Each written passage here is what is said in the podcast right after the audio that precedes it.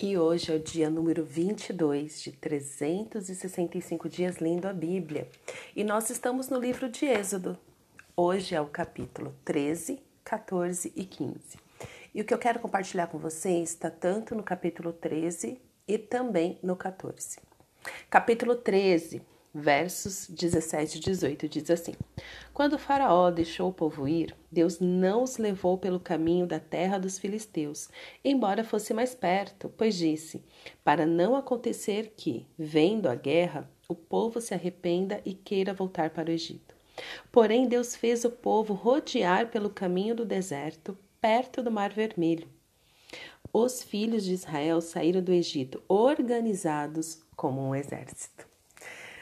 Esta passagem aqui, é, então, só para entender, né? Então, teve lá as pragas e a última sendo a morte dos primogênitos, o coração de Faraó super endurecido. E mesmo assim, depois de tudo isso, só depois com o Egito completamente arrasado é que o povo sai. Então, de escravos, eles saem guerreiros, eles saem numa posição como um, como um exército. Mas perceba o que Deus disse. Eles poderiam ter chegado mais rápido à terra prometida. Mas Deus não quis que eles chegassem assim tão rápido e nem que eles tomassem o caminho mais fácil. Por quê? Porque Deus conhecia o coração daquele povo. E ele ainda falou: olha, para não acontecer que vendo a guerra o povo se arrependa e queira voltar para o Egito.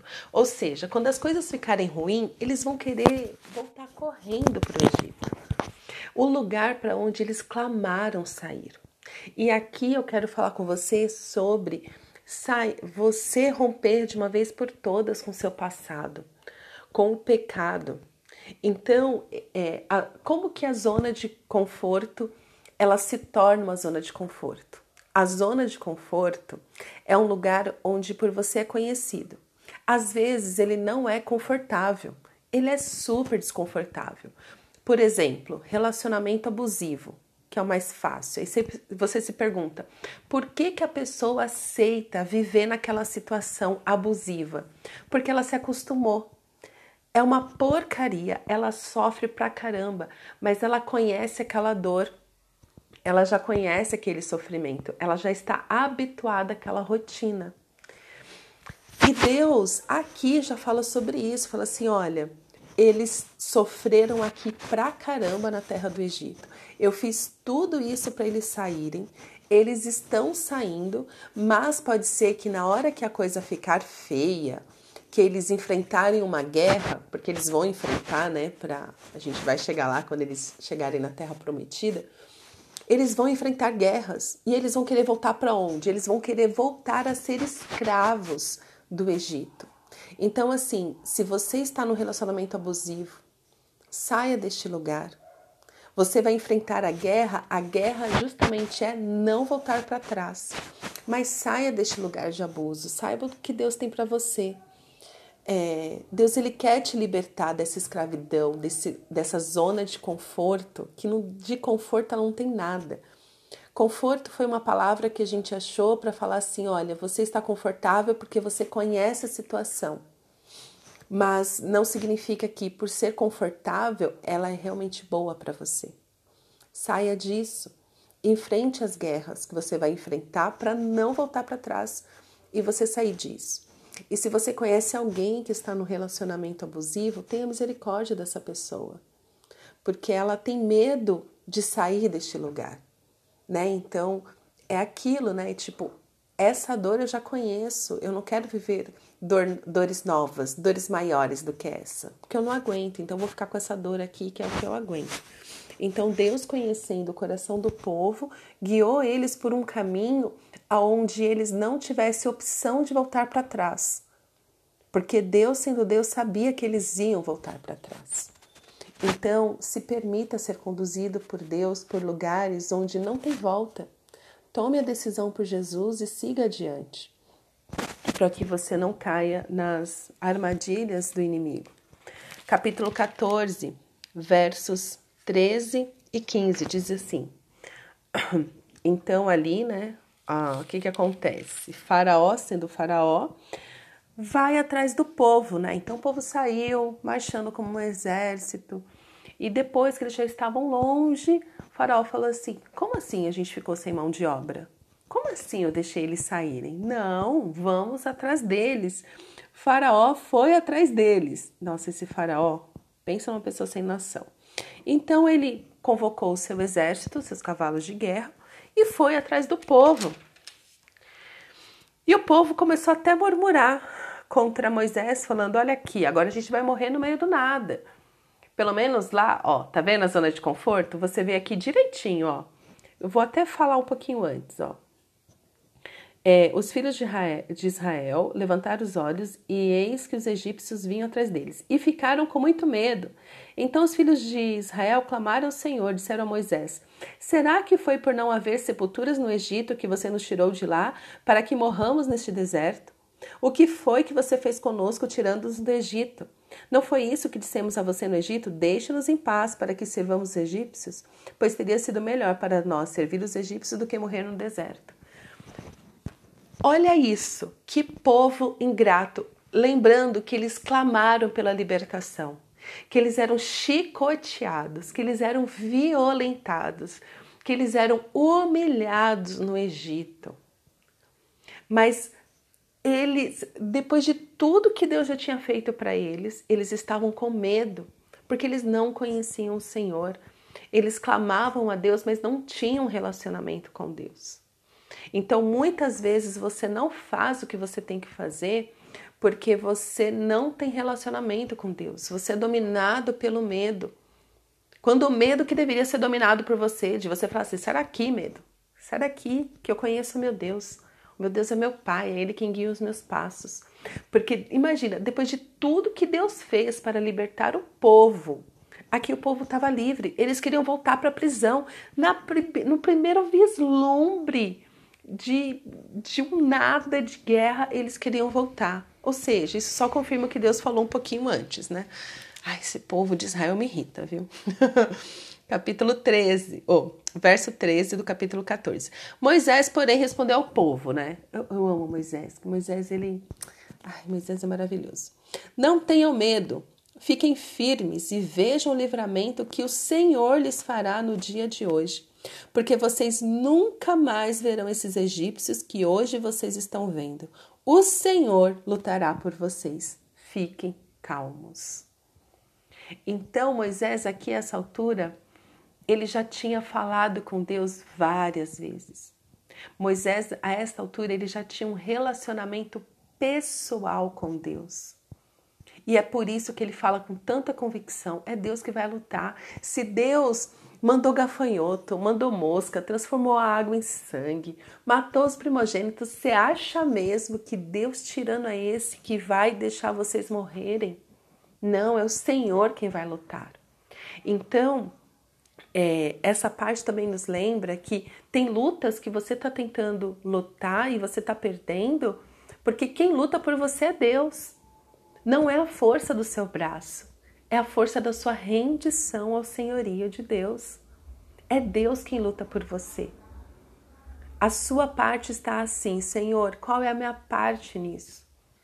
Como que eu faço para marchar? Como que eu faço para ir adiante? Porque é Deus quem derrota os nossos inimigos. É, verso 15: O Senhor disse a Moisés: Por que, que você está clamando a mim? Diga aos filhos de Israel que marchem. Ou seja, Deus já tinha dado uma direção. Fala, Moisés, eu já te falei o que é para fazer. Marche, siga em frente. Ordene ao povo que marche. Para de ficar murmurando. Para de ficar aí perdido no meio do caminho. Siga em frente. Marche. Muitos, muitos momentos das nossas vidas, Deus fala a mesma coisa. O que, que você está reclamando? O que, que você está murmurando? O que, que você está clamando a mim? Marche, siga adiante. Eu já te falei o que você tem que fazer. Vá em frente versos 19 a 25. Então o anjo de Deus, olha que lindo, que ia diante do exército de Israel, se retirou e passou para trás deles. Também a coluna de nuvem se retirou de diante deles e se pôs atrás deles, e ia entre o exército dos egípcios e o exército de Israel. A nuvem era escuridão para os egípcios, mas iluminava a noite para o povo de Israel. Assim que, durante toda a noite, os dois exércitos não puderam se aproximar. Entende o que é Deus lutar as suas guerras? Deus confunde os seus inimigos. Deus deixa tudo escuro para eles, enquanto clareia o seu dia, enquanto ilumina os seus caminhos. É Deus que guerreia, mas ainda é você que tem que andar. É você que tem que ir em frente. Você não pode desanimar. Quer dizer, é normal você desanimar, mas olhe sempre para Deus, porque Deus ele está fazendo alguma coisa a seu favor. Tenha certeza disso, tenha sempre certeza disso. 21. Então Moisés estendeu a mão sobre o mar, e o Senhor, por um forte vento leste que soprou toda aquela noite, fez com que o mar se retirasse, tornando-se terra e as águas foram divididas. Os filhos de Israel entraram pelo meio do mar em seco, e as águas foram qual muralha à direita e à esquerda deles. Os egípcios que os perseguiam entraram atrás deles, todos os cavalos de Faraó, os seus carros de guerra, os seus cavaleiros, até o meio do mar. Na vigília da manhã, o Senhor, na coluna de fogo e de nuvem, viu o acampamento dos egípcios e criou alvoroço no acampamento dos egípcios. Emperrou todas as rodas dos carros dos egípcios, fazendo com que andassem com dificuldade. Então os egípcios disseram: Presta atenção nisso. Vamos fugir da presença de Israel, porque o Senhor está lutando por eles contra os egípcios. Depois de tudo que o Senhor tinha feito, só neste momento que os egípcios desistiram, porque eles viram a força do povo? Não, porque eles viram o Senhor que lutava pelo povo. Diante de todos os sinais e maravilhas que Deus já tinha feito, é, eles ainda achavam que podiam fazer alguma coisa contra o povo, pegar o povo de volta. Só que eles falaram assim: não, esse Deus ele é forte mesmo. Deixa eu ir para trás. Então a nossa força, como povo de Deus, está em confiar no Senhor que luta por nós contra os nossos inimigos. E é por isso que Deus fala: clame a mim e eu ouvirei, e responderei às suas orações. É por isso que o Senhor fala: volte-se a mim, eu é quem luta por você. E é por isso que lá na frente o apóstolo diz, o apóstolo Paulo diz que a nossa luta não é contra carne nem sangue, mas contra potestades espirituais. Porque é mais do que nossa guerra carnal, é espiritual. E espiritual a gente resolve com jejum e oração. E confiando neste Deus que livrou o povo neste milagre que ficou marcado na história. Todo crente que se preze conhece a história do Deus Todo-Poderoso que abriu o mar para o povo passar como se fosse terra seca. Que coisa linda! Este é o nosso Deus, que opera milagres, que faz maravilhas. Que quando estamos de frente com o mar, não temos para onde ir, ele abre o mar para que possamos passar. É ele quem confunde os nossos inimigos. É ele que nos mantém seguro. E é por isso que o salmista diz que debaixo das suas asas eu encontro segurança, porque somente no Senhor há abrigo, seguro, a proteção, a livramento. O Senhor não abandonou o povo em nenhum momento, mas no primeiro resquício, no primeiro vislumbre, o povo já queria abandonar Deus, voltando para as mãos do inimigo, voltando para o Egito, para o lugar onde eles tanto sofreram. Não faça isso. Permaneça firme no Senhor, porque o mar vai se abrir, você vai passar como se fosse terra seca. É o Senhor que te livra. Ele é o teu Pai. Ele é perfeito, ele é poderoso. O milagre registrado até aqui no capítulo 15 de Êxodo que estamos lendo, continua. Este mesmo Deus ainda opera hoje, no dia 22 de janeiro de 2023, é o mesmo Deus. O mesmo Deus que foi ontem, o mesmo Deus que é hoje e ele continuará sendo amanhã, porque ele é atemporal, ele é infinito, ele é eterno, ele é perfeito. Vamos orar? Pai, Abre os nossos olhos para ver a tua proteção. Ó Senhor, eu oro por todas aquelas pessoas neste momento, Senhor, que estão desanimadas, pensando que aquela vida escassa, aquela vida de pecado era melhor do que estar com o Senhor. Eu repreendo, Senhor, todo esse espírito de dúvida, de desânimo na vida dos meus irmãos. E eu te peço, Senhor, abre os olhos dessas pessoas para que eles possam te ver hoje, operando na vida deles, ó Pai. Traz um novo ânimo para os seus filhos que estão desanimados.